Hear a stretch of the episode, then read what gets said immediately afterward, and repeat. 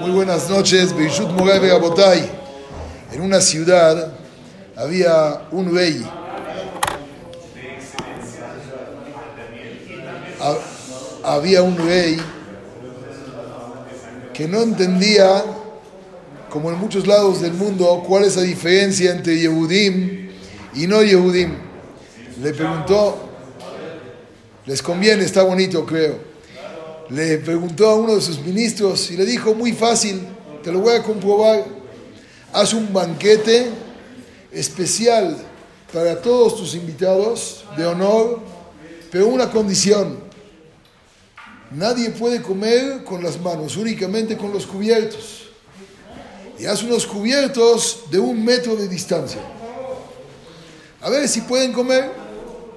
Desde luego, les pusieron la comida, todo el mundo quiere comer, pero con el cubierto está difícil.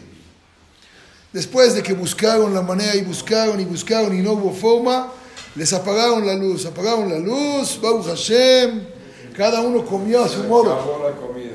Y desde luego que el rey y su ministro lo están viendo. Al otro día le dijo, vamos a hacer lo mismo, pero con Yehudim. Lo mismo.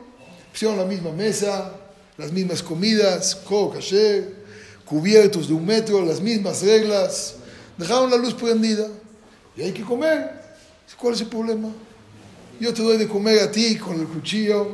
Le cortaba pedazo de carne, jabón, y él me cortaba a mí. Y con el cubierto están comiendo todos, sin problema.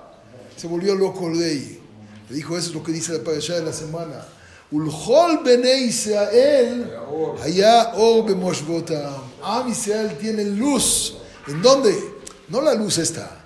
En cada lugar y lugar donde habita Am Israel, uno piensa en el otro, tiene luz. El que piensa nada más en él es como los mitzrim. Ojalá y todos pensemos en todos. Buenas noches.